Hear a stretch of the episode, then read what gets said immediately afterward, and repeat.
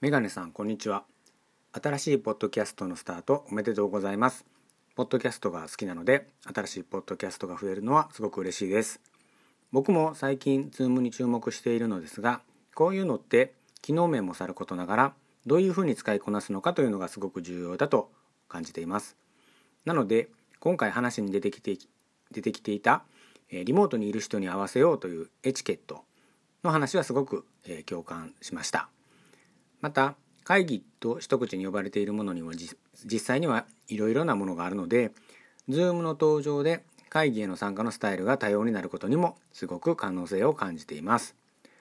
というわけで、えー、メガネさんのツールの使いこなしの話がまた聞けると嬉しいです。では次回のエピソードも楽しみにしております。ではでは。わおありがとうございます林さん。あのツールの使い方の話ということなんですけども林さんの方が少なくともこのアンカーについては上手ですからね。あの初めてで驚きました。このブログにおいてブログじゃないやポッドキャストの投稿においてコメントをする際にはそりゃそうですよね。音声の記事なんだから音声でコメントするということが、えー、とこのアプリ上では可能になると。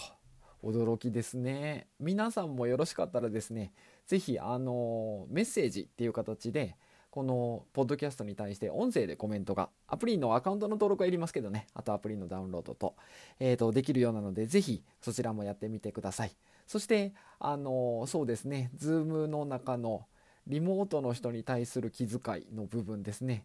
あの誰しもがあるんじゃないでしょうか。5対6でテレビ打ち合わせをやるとうまくいかないみたいなやつね。ありますそれはもう途端にね、Zoom は全員がバラバラに入れば解決しますので、ぜひそのあたりは本文の方で、えー、とご紹介しておりますので、そちらも聞いてみてください。何せよ、えーと、コメントありがとうございました。今度一緒にポッドキャストしましょう。それでは。